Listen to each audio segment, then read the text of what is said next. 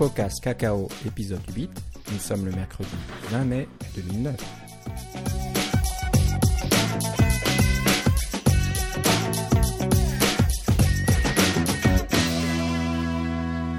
Bienvenue à CocoCast Cacao. Aujourd'hui, euh, comme d'habitude, j'ai Philippe Casgrain avec moi. Philippe, comment vas-tu? Je vais très bien et toi? Ça va très bien. Bah, juste avant de, de commencer l'enregistrement, on, on, disait que bon, on s'écoutait un petit peu des fois, on écoutait notre émission et euh, on, on, avait des petits tics un petit peu. Donc euh, Philippe, tu as tendance à dire oui un peu souvent. Ah, je suis un yes man.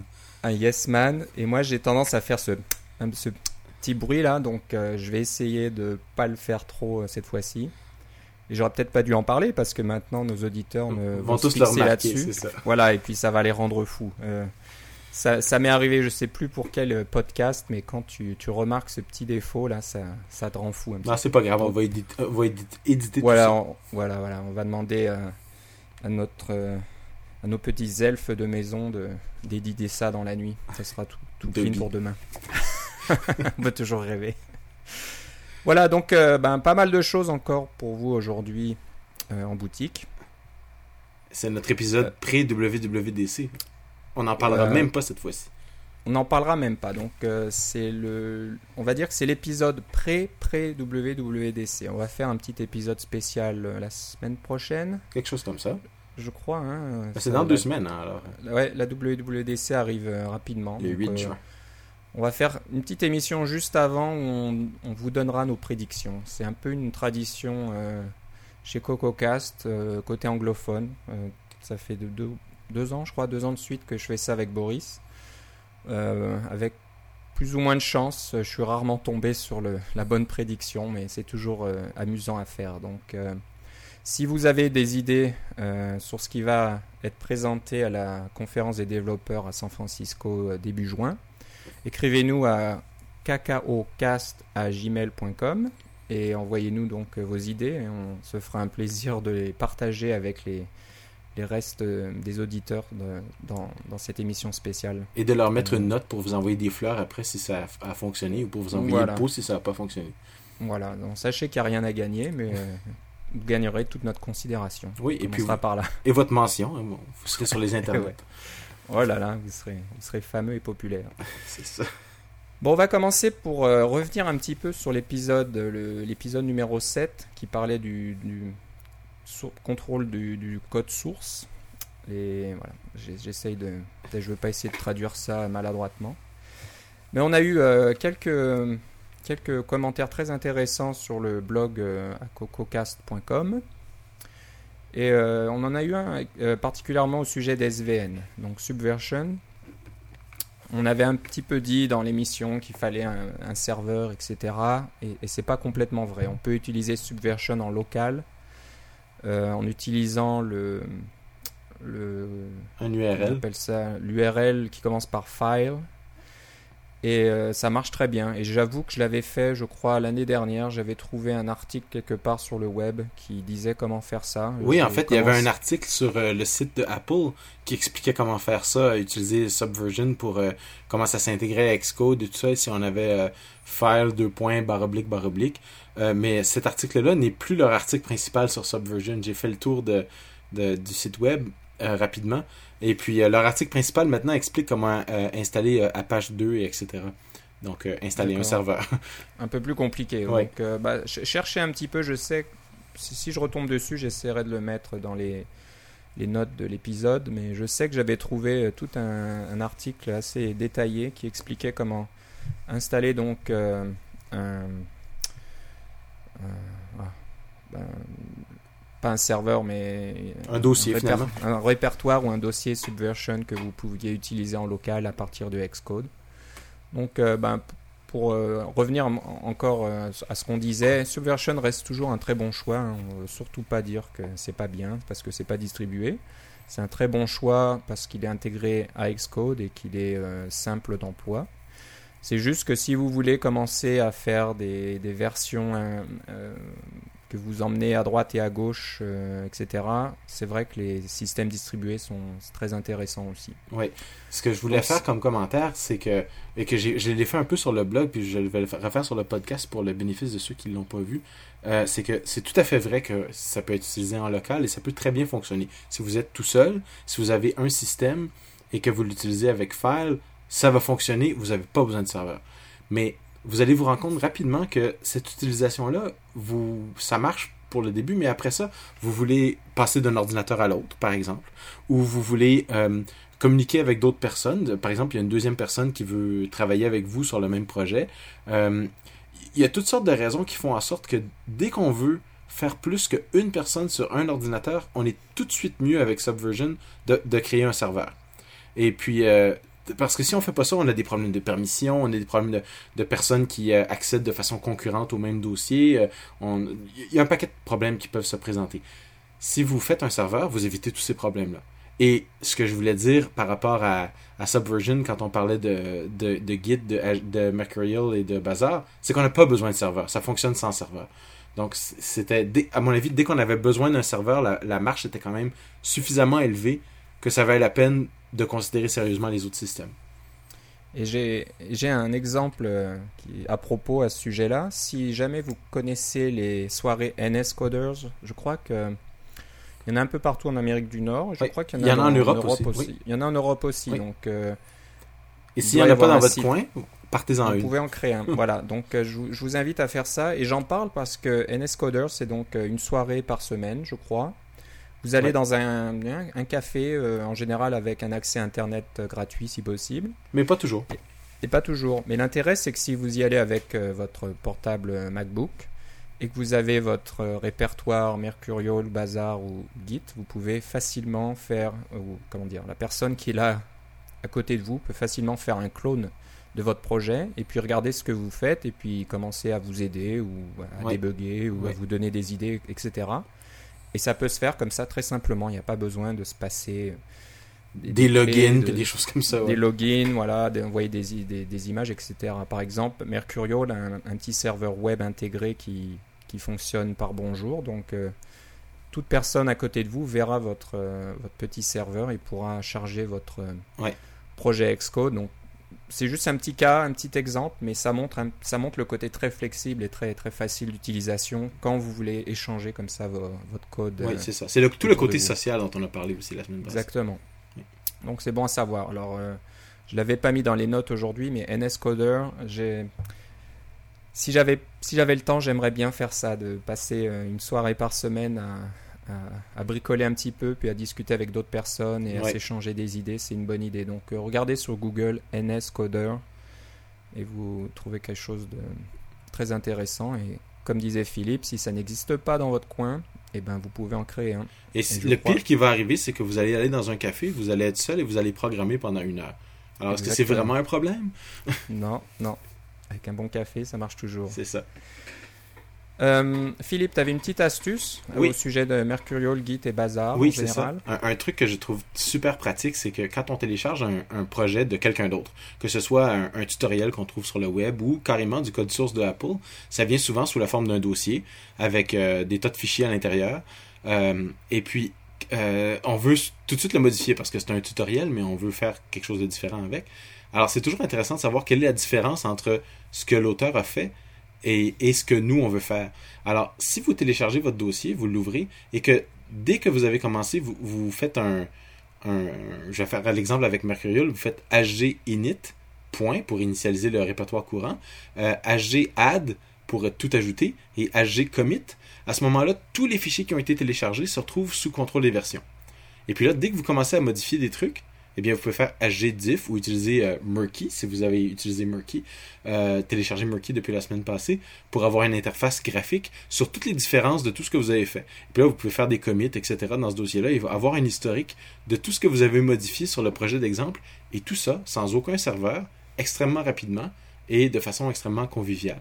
Alors, c'est un truc que je vous donne. Je m'en sers très souvent. Et puis, euh, c'est presque, presque automatique chez moi maintenant pour voir quelles sont les différences entre ce que moi, je, je modifie du projet et ce que l'auteur a vraiment voulu faire. Je pense que c'est une bonne pratique en plus hein, Ah oui. de, de commencer tout de suite parce que on peut, on peut le regretter un peu plus tard en se disant zut, euh, j'ai fait un truc, j'ai modifié quelque chose pour arriver à ce résultat, je me souviens plus ce que j'ai fait. Ouais. Donc, au lieu de retrouver la version précédente sur le site Apple et faire la, la différence à la main, bah, vous avez ça tout de suite. Donc euh, ça Exactement. prend pas de place, c'est facile et ça coûte rien. C'est ça. Donc euh, profitez-en. Parce que, parce que c'est évident que vous pouvez mettre des commentaires dans vos fichiers sources et puis euh, tout mettre les- des gros bouts de code dans le commentaire, mais ce que ça fait, c'est que votre fichier source devient rapidement illisible parce a des paquets de blocs de commentaires qu'on ne sait pas trop qu'est-ce qu'on doit faire avec. C'est euh, Moi, j'aime bien euh, enlever le plus de trucs possible. Je suis un minimaliste dans ce sens-là.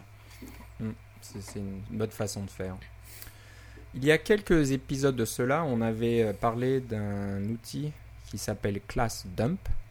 Je me souviens plus dans à quel sujet c'est venu, mais bon. Enfin bref, si, si vous recherchez un peu dans les On parlait de la protection de Objective-C, etc., qui, qui en Ah avait oui, pas ouais. en fait. là. Il n'y en avait pas Les trop, API oui, privés, etc. Comment est-ce qu'on fait pour trouver ça? Voilà, donc euh, Class Dump. Oui. Euh, si je comprends bien, c'est une sorte de d'outil qui, qui englobe euh, un autre outil qui s'appelle OTool, qui est un outil euh, en, en ligne de commande lui aussi. Oui.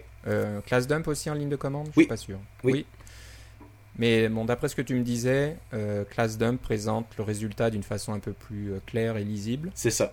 Parce que OTool, c'est un O-T-O-O-L, c'est un logiciel qui est intégré, qui est euh, installé quand vous installez Xcode. Donc, si vous avez déjà installé Xcode, vous avez OTool en ligne de commande. Euh, c'est un désassembleur OTool. Alors, ce que ça fait, c'est que ça vous permet de voir euh, quel programme euh, le programme utilise quel framework, par exemple.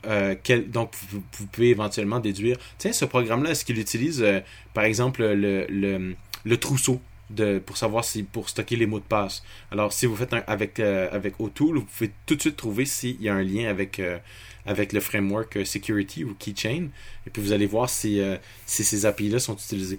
Par exemple, si vous téléchargez un programme qui fait de la conservation de mots de passe, euh, par exemple un programme web ou quelque chose, un programme qui, a votre, un mot de passe pour un site web quelconque, et que vous remarquez qu'il n'utilise pas le, le trousseau d'accès du, Mac, eh bien, la sécurité est très douteuse dans ce programme-là. Vous ne devriez pas l'utiliser. Mais bref, O'Toole peut servir à désassembler ce genre d'informations-là, voir quels sont les liens, mais permet aussi de voir quelles sont les classes à l'intérieur d'un fichier exécutable. Et ça, c'est des classes en Objective-C, on s'entend. Là. On parle pas de C++, on parle pas de, C standard. là. C'est vraiment les classes en Objective-C. Euh, mais le, le- la sortie de O'Toole peut être euh, un peu rébarbative. Elle est facile à lire quand on est une machine, mais pour un humain, c'est pas ce qu'il y a de plus passionnant. Euh, Class Dump, c'est un, programme qui appelle O'Toole avec une série d'options que vous pouvez configurer, mais qui prend, parce que O'Toole, il y a une quantité d'options incroyable, qui appelle donc O'Toole avec toute une série d'options pour faire en sorte que euh, la sortie de O'Toole est une série de fichiers .h. Donc, si vous voulez savoir quelles sont les API, quelles sont les variables, quelles sont les, euh, les, euh, méthodes, quelles sont les classes à l'intérieur d'une euh, d'une application quelconque ou d'un framework. Ça marche avec n'importe quel code ex- exécutable, une librairie, un, un, D, un DYLib, euh, tous ces trucs-là, mais principalement les applications. Euh, vous utilisez class dump et vous allez avoir tout de suite la liste de tout ce qu'il y a dans le programme euh, sous la forme d'un fichier texte. Et ce fichier texte-là, à partir de ce moment-là, surtout si c'est un framework, vous pouvez l'importer dans votre programme, vous lier contre le framework, et voilà. Vous pouvez directement euh, créer ces objets-là, les appeler. euh, euh, S'ils existent quand le framework est initialisé, vous pouvez leur envoyer des messages, vous pouvez leur faire faire toutes sortes de trucs. Vous avez accès à tout l'API du programme. Il y a Et- moyen dans un programme de le créer pour que ClassDump ne donne pas de l'information intéressante, là. mais l'information est toujours là. L'Objective-C en a besoin pour fonctionner. Donc les, les- les strings sont presque qui indiquent les chaînes de caractères qui indiquent le nom des classes sont presque tout le temps là. C'est sûr qu'ils peuvent être modifiés par euh, des lettres euh, aléatoires. là. Euh, Il y a des façons de faire pour, euh, pour masquer un peu son code, mais je dirais que la vaste majorité des gens ne font pas ça. Même Apple ne fait pas ça. Bon, bah, c'est pratique d'un côté, un peu effrayant de l'autre. Exactement. dire. Donc, euh, il y a beaucoup de puristes là qui vont, euh, qui vont se dire mais c'est quoi ce bazar? Euh, bon, c'est un, outil intéressant. Euh, Ah oui. Je pense que Rien que pour explorer les- les frameworks de Apple, euh, par exemple, ou, ou une application comme iPhoto. Vous voulez savoir comment iPhoto fonctionne ou avoir une meilleure idée de comment iPhoto fonctionne? Vous faites un class dump sur iPhoto. vous allez voir toutes les classes qui sont à l'intérieur. Et en fait, c'est comme ça qu'il y a des gens qui font des plugins pour iPhoto. C'est qu'ils ont fait un class dump. Et puis, ils regardent quelles sont les classes. Puis, en fait, il y a des classes de plugins dans iPhoto. C'est juste que l'API est, privé. Ils l'ont pas exposé à l'intérieur de iPhoto. Euh, de façon. Ils l'ont pas documenté. Mais n'importe quelle personne euh, qui euh, fait un class dump sur iPhoto peut tout de suite trouver quelles sont les API et créer un plugin. Et ça va fonctionner. Jusqu'à temps que Apple change la l'interface légèrement et puis euh, ça va cesser de fonctionner. Mais c'est en fait c'est toute la beauté du Objective-C, c'est que comme l'interface est dynamique aussi, euh, si on la change, tant qu'on change pas la signature de la, de la méthode, euh, ou donc son, son, nom et ses arguments, tant, qu'ils sont, tant que ça c'est pas changé, l'API va, va continuer de fonctionner. Que vous ayez la version 1 ou la version 10. Alors qu'en C++, dès qu'on change un petit bazar à l'intérieur euh, ou qu'on change même de compilateur dans certains cas, euh, ça devient tout. Euh, tout devient en l'air. Vous pouvez plus l'utiliser. Oui, c'est ça, exactement. Voilà, et on voit sur la page principale de ClassDump aussi que c'est un outil qui sert par exemple à découvrir comment fonctionne un petit gadget électronique euh, qui a été livré sans kit de développement au départ. Ouais, c'est ça. Je vous laisse deviner, mais je pense qu'il y a une grande communauté là qui a utilisé cet outil pour euh, voir comment fonctionne. Oh oui. Ce fameux appareil. C'est exactement euh, un ça. Outil, un outil très intéressant. on, vous le, on vous le conseille si si vous êtes un peu curieux et que vous voulez voir comment fonctionnent les choses. Exactement. si vous êtes le moindrement curieux, je vous, vous encourage fortement à, à, le télécharger. Même, essayez-le sur votre propre application, vous allez être surpris. Parce que vous connaissez bien votre propre application, vous, avez, vous savez les classes que vous avez mis dedans. Mais ClassDOM va tout vous les donner. Ouais. Très intéressant. Euh, avant de passer à. Bon, on va passer un peu à la section euh, framework. Vous savez qu'on aime bien vous présenter des nouveaux frameworks ou des on frameworks qui existent déjà depuis un certain temps, mais qui sont peut-être un peu méconnus. Donc avant de parler euh, du tien, Philippe, je vais parler d'un autre framework que j'ai découvert un petit peu par hasard. Je sais plus. C'est par, probablement peut-être par Twitter ou quelque chose comme ça. On, en a parlé la dernière fois. Les choses arrivent un petit peu à hasard. Alors ce framework s'appelle KN App Guide. Et euh, pour ceux qui ont connu le système 7 et le système 8, pour, être, pour être honnête avec vous, je n'ai pas trop connu cette période-là. Moi, j'avais pas un, Mac à la maison euh, dans, ces années-là. Je suis passé un peu de l'Apple II directement au Mac OS X, donc euh, c'était un gros changement et puis pas mal de PC entre-temps. Mais je suis tombé par hasard sur ce framework qui, qui paraît très intéressant.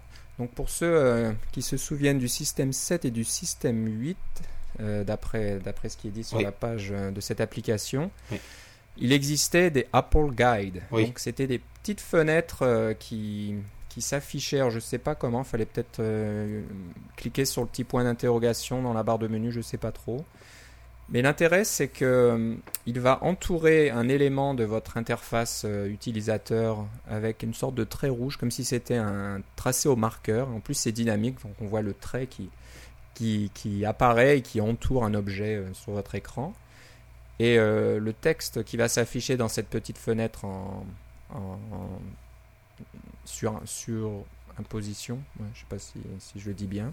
Donc cette petite fenêtre va expliquer ce que fait l'élément qui a été entouré en rouge. Donc ça existait sur système 7 et système 8.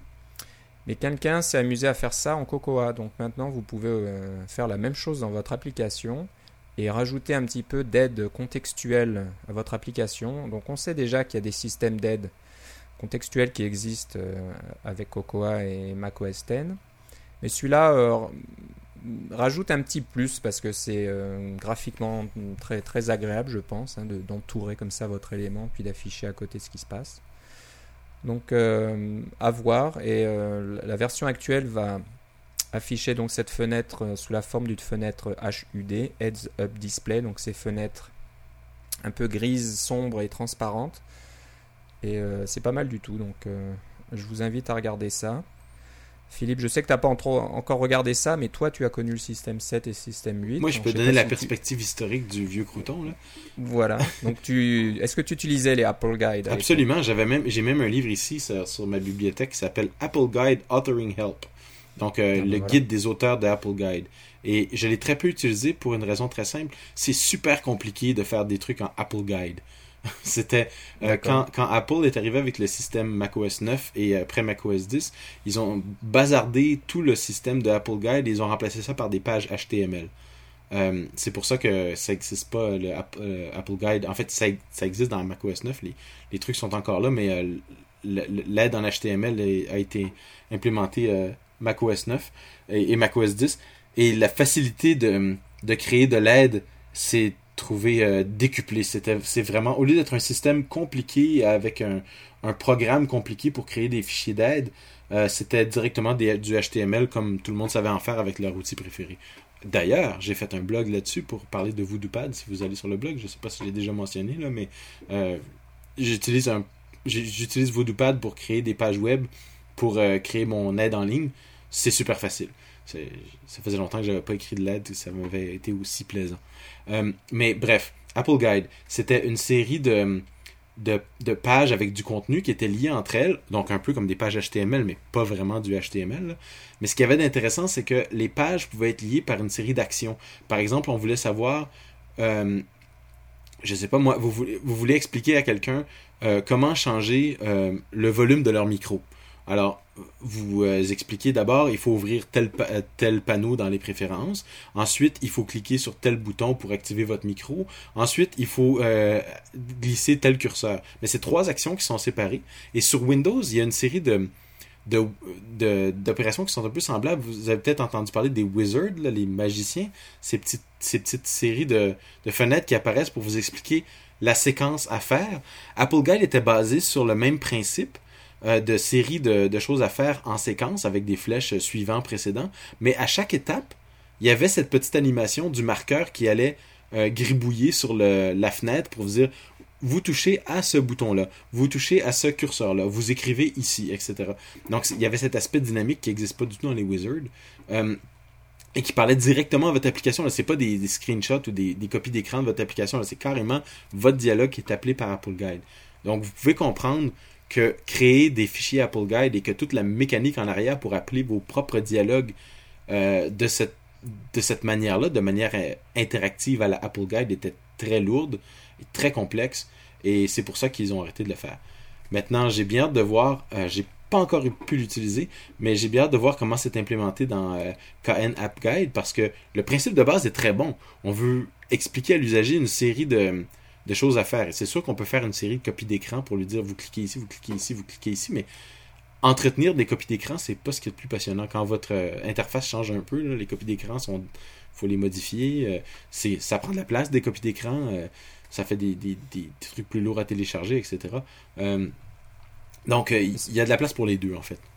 Oui, c'est jamais simple à suivre. Hein. J'avoue que toutes ces aides là où il y a petit 1, petit 2, petit 3, petit 4, on a tendance à s'y perdre. Alors ce framework a l'air très intéressant et, moi non plus je l'ai pas installé et je l'ai pas encore essayé donc ça vient juste de sortir. Ça vient juste c'est tout nouveau hein. j'ai vu ça euh, hier ou avant-hier. D'après la page je vois que la, section qui dit comment utiliser euh, KN App Guide est très courte. Il y a il y a, trois, points euh, différents donc ça m'a pas l'air très compliqué. Mais bon jetez-y un coup d'œil. Je, pense que c'est un petit plus à ajouter à votre application si vous avez des petites manipulations un peu, un peu compliquées qui ne sont pas complètement intuitives. Vous pouvez rajouter ce petit Apple Guide, oh, Apple Guide version Cocoa. Et pouvoir expliquer à vos utilisateurs, bah, tiens, voilà, vous voulez faire telle manipulation, cliquez là, cliquez ici, etc. Et c'est vraiment très visuel et très sympathique. Oui.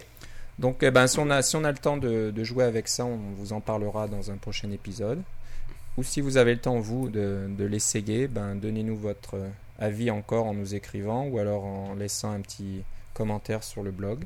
ou sur votre blog, si vous en avez un. Ou sur votre blog, et on sera content d'en parler ou de faire un lien euh, sur votre blog. Donc, euh, ça serait très sympathique.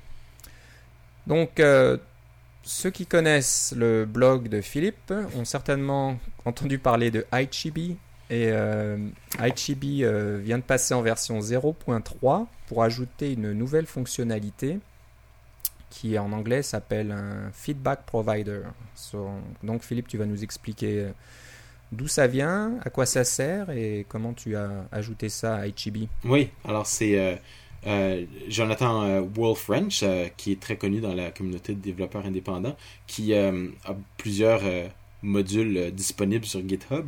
Il a créé un petit module pour un de ses programmes qui s'appelle un Feedback Provider, qui permet donc de, donner des, de récupérer des informations de vos utilisateurs, par exemple des commentaires, des suggestions, euh, du support technique, euh, des rapports de bugs, de façon euh, très simple, très, très coco finalement. et c'est non seulement l'interface est, est, bien pour cette petite fonctionnalité-là, mais elle est extrêmement facile à intégrer à votre application. Et moi, je me cherchais quelque chose pour recevoir des suggestions pour HEB. Euh, et je suis tombé là-dessus par hasard et je l'ai littéralement intégré dans mon programme en une demi-heure. Ça a vraiment pas été long là, du début à la fin. Et puis c'est sûr qu'il faut avoir un petit, euh, un petit fichier en PHP sur votre site web pour pouvoir recevoir les commentaires. Mais ça, c'était d'une facilité déconcertante à installer sur, euh, sur le serveur. C'est ça, ça permet d'avoir une, une fenêtre de suggestion ou de commentaires avec un, coût euh, nul finalement. Euh, parce que c'est gratuit ce logiciel-là, mais aussi ça coûte presque rien à l'intégration. Donc, euh, si vous avez le goût de, rajouter ça à votre, à votre application, allez voir sur la page de JR Feedback Provider. vous allez avoir les, toutes les informations pour l'intégration. Il y a même Mike Zorn qui, qui fait le programme, un programme qui s'appelle Billable, un programme qui est très utile pour ceux qui font des, des, euh, des contrats pour des.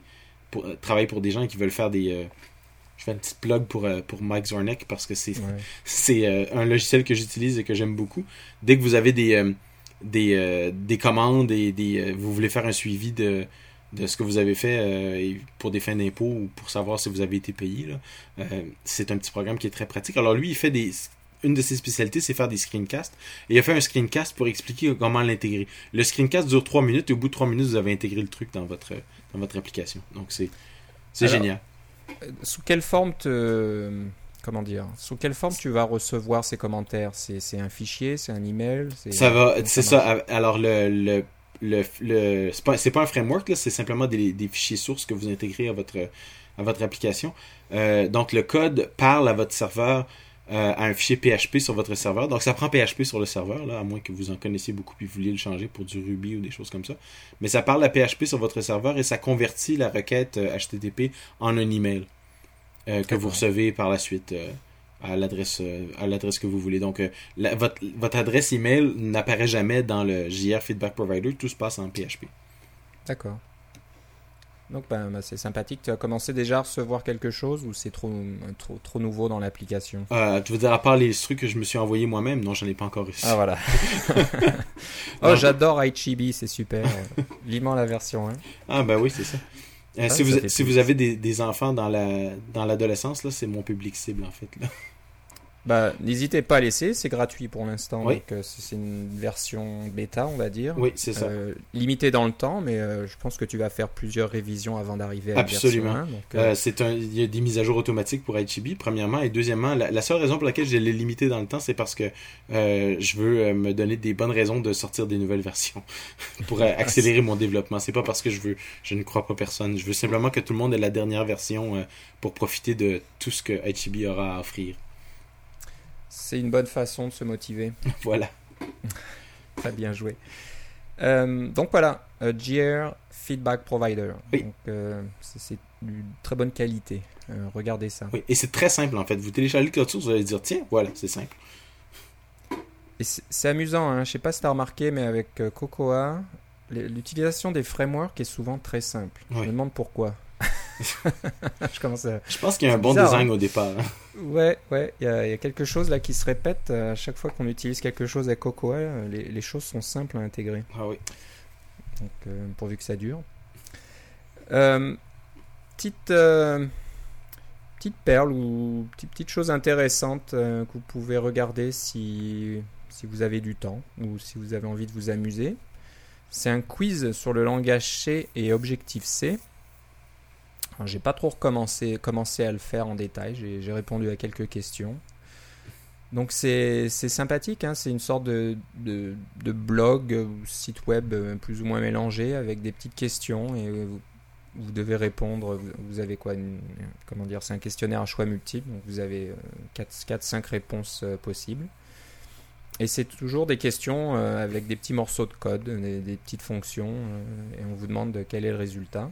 Donc Philippe, c'est toi qui as trouvé ça. Oui, c'est en fait c'est le, c'est forum d'un livre. Vous pouvez acheter le livre qui s'appelle Programming in Objective-C 2.0, euh, qui vient de sortir de Stephen Cochin, euh, qui est un livre que je n'ai pas euh, eu l'occasion de lire, mais euh, euh, si je peux, j'en crois la qualité du, forum, euh, ça a l'air vraiment bien.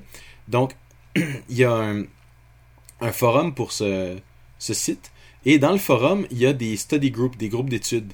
Donc, c'est des gens qui lisent le livre euh, en- ensemble et il y a des quiz pour répondre pour savoir si on a bien compris. C'est sûr que si vous achetez un livre, souvent à la fin d'un chapitre, il va avoir une section révision avec des petites questions puis des choses comme ça. Puis des fois, si vous êtes chanceux, si le livre est bien écrit, il y a même les réponses euh, un peu plus loin. Mais tout ça est dans le livre et le défaut, c'est que ça change pas vraiment. Euh, puis en fait, on est limité par le nombre de questions qu'on peut poser parce que chaque question prend de la place sur une page et il y a un nombre limité de pages. Alors ce qu'il a fait, lui, c'est que son quiz, il l'a mis sur le web. Ça donne deux choses. Ça donne beaucoup plus de grande variété de questions et aussi la possibilité de corriger des questions parce que si on a fait une erreur, on veut pas que ça reste dans le livre. Euh, et en plus de ça, c'est interactif. Et c'est suffisamment interactif que si vous avez même un iPhone ou un iPod Touch, le site web fonctionne très bien. Vous pouvez le, faire ça dans votre, dans, votre lit euh, pour euh, répondre aux questions. Et c'est très amusant. J'ai trouvé quelques petites erreurs déjà, là, mais vous allez pouvoir, vous, allez sûrement beaucoup apprécier et euh, si vous vous intéressez le moindrement savoir quel est votre niveau de connaissance du C ou du Objective-C, il y, a- il y a quelques petites perles là-dedans, comme tu disais, Philippe. Voilà, donc euh, ça sera dans les notes de l'épisode, vous aurez le, le lien direct à ce petit quiz, donc très intéressant. Toujours bon de rester à niveau, de savoir où on en est et de maintenir un petit peu le, notre niveau de connaissance. Ouais. Alors, euh, bah, on a quasiment terminé. Euh, Une petite dernière nouvelle que j'aurais dû euh, mentionner au début de l'émission, j'ai oublié, parce que je l'ai mal classé dans notre liste que j'ai à l'écran devant moi. Donc, Cappuccino, si vous vous souvenez, on vous en a parlé il y a quelques épisodes de cela. C'est ce framework en JavaScript, donc c'est pas vraiment du Cocoa et de l'Objective-C. Mais, Mais c'est du Objective-G. Obte- Objective G, Ouais. donc c'est- le concept est le même. Les, les développeurs derrière Cappuccino veulent vraiment faire une version de Cocoa et d'Objective C qui marche pour le web. Ouais. Donc euh, les tout, tout, tout se ressemble. C'est, on pense, je pense que c'est vraiment leur, leur but principal. C'est ça, la syntaxe, exactement, oui, c'est ça. Exactement. Et euh, donc, il y a, des, y a des, pas mal de nouveautés dans Cappuccino 0.7. Euh, la première, déjà, c'est l'interface graphique a été revue et elle est maintenant faite par une compagnie qui s'appelle Sofa. Euh, une compagnie assez connue qui fait euh, de très bons produits et qui a déjà reçu des Design Awards à la WWDC pour. euh, c'est un. tout, tout, tout. Je me souviens plus déjà. C'est un outil qui s'appelle Checkout, je crois. Ouais, une sorte de. de- Ah, c'est pas, ouais, pas versions.app, celui-là Sofa, Euh, c'est ils font aussi. Non, ils font beaucoup de choses. Ouais, donc, euh, bon, maintenant ils ont Disco aussi, ce, ce graveur de Ah oui, mais ça, DVD de CD qui avait fait euh, sensation il y a deux ans. Sensation, j'aime beaucoup ton, ton choix de mots. Exactement, version aussi et Checkout. Et je crois que c'est Checkout qui avait reçu euh, un, design, un design award. Donc, c'est des applications très bien faites, très jolies. Et euh, on peut voir qu'ils ont des designers chez eux parce que les, les icônes et l'interface est en, en général très jolie et très bien faite. Donc, euh, ben, on est content de savoir que cette compagnie travaille avec euh, l'équipe de Cappuccino pour faire leur interface graphique qui s'appelle Aristo. Donc, euh, si je comprends bien, quelle que soit le- la plateforme sur laquelle vous allez exécuter ou utiliser votre application web développée avec Cappuccino, vous aurez toujours la même interface utilisateur. Donc, que Ouais. soit du euh, Firefox ou Internet Explorer ou Safari, euh, tout, tout, tout va avoir la même, euh, la même tête et les mêmes dimensions, etc. Donc, ça, c'est une très bonne chose. Oui, c'est donc une évolution par rapport à celui dont on avait parlé la dernière fois. Si vous Voilà. avez suivi celui de la dernière fois et que vous l'avez téléchargé, bien retournez voir, ça, ça s'est encore amélioré. Et Philippe, tu vas nous dire, euh, il y a autre chose d'intéressant au niveau d'Interface Builder. Oui, c'est ça. Alors, leur outil euh, qu'ils ont annoncé, euh, qui s'appelle Atlas, qui est l'équivalent de Interface Builder pour le web, je crois pas qu'il soit complètement là-dedans, mais définitivement, la, la, la connexion entre Interface Builder, le logiciel Mac, et Atlas, le logiciel web, commencent à être faites. Ils ont un, un, script qui convertit votre fichier nib de Interface Builder en fichier SIB. Donc, c'est au lieu d'être euh, Next Interface Builder pour nib, c'est Cappuccino Interface Builder pour SIB. C'est donc le même genre de fichier, mais pour le web. Euh, donc, vous pouvez créer votre interface en Interface Builder avec vos boutons, vos, vos, euh, vos, éléments texte, vos, vos curseurs, etc. Et passer ça dans Nib2Sib et vous allez vous retrouver avec une fenêtre web qui a le même, le même layout et surtout les mêmes connexions. Euh, pour pouvoir faire ça. Oui, c'est ça. Le côté intéressant, c'est ça. Avoir juste l'interface, ça serait bien, mais bon, ça serait mieux et, ça, ça, fonctionne. Ouais, ceci dit, que les pour connexions fonctionnent. Donc, euh. Oui, mais déjà, juste l'interface, là, au bureau, on travaille avec quelque chose qui est en, totalement en XML pour euh, créer des, des, les layouts de nos, de nos dialogues, etc. Et je peux dire que travailler juste en XML dans un fichier texte, là, c'est pas ce qui est le plus passionnant. Si on peut le faire graphiquement, là, ça aide beaucoup. Donc voilà, c'est un peu une, étape intermédiaire entre euh, rien du tout, faire tout à la main, et puis de tout faire euh, avec le l'outil Atlas qui va sortir cet été. C'est ce qu'ils ont annoncé. Donc en attendant, vous pouvez utiliser Interface Builder. Donc euh, une, très grosse mise à jour, la version 0.7 de Cappuccino qui vient d'être annoncée aujourd'hui ou hier, je crois que c'est récent aussi. Oh aujourd'hui. Hein. donc Allez voir ça, très intéressant. On aime, on aime, on suit cette compagnie de près. On aime beaucoup cette équipe-là qui fait vraiment du bon boulot. Et euh, je serais pas étonné si leur technologie est un jour rachetée ou alors qu'on on voit ça sur, de, sur notre plateforme favorite pour faire des applications web. C'est ça. Profitez-en pendant que ça passe. Voilà, profitez-en tant que c'est gratuit et que c'est facile à obtenir. Après, on verra. Mais voilà, très bon, très bon outil. Hein. C'est des gars qui viennent un peu de nulle part et puis euh, qui, qui remuent la baraque, euh, comme on peut dire, et qui font des choses de très bien. Ah, mais ça, c'est toute l'histoire de Apple. Hein. Ils sont partis dans un garage.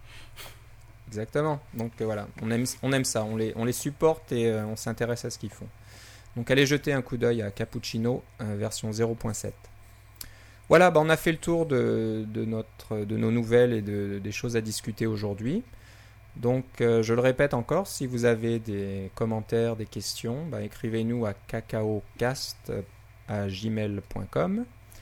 Euh, vous pouvez envoyer des questions en audio aussi, hein, donc euh, n'hésitez pas, on les passera dans le prochain épisode.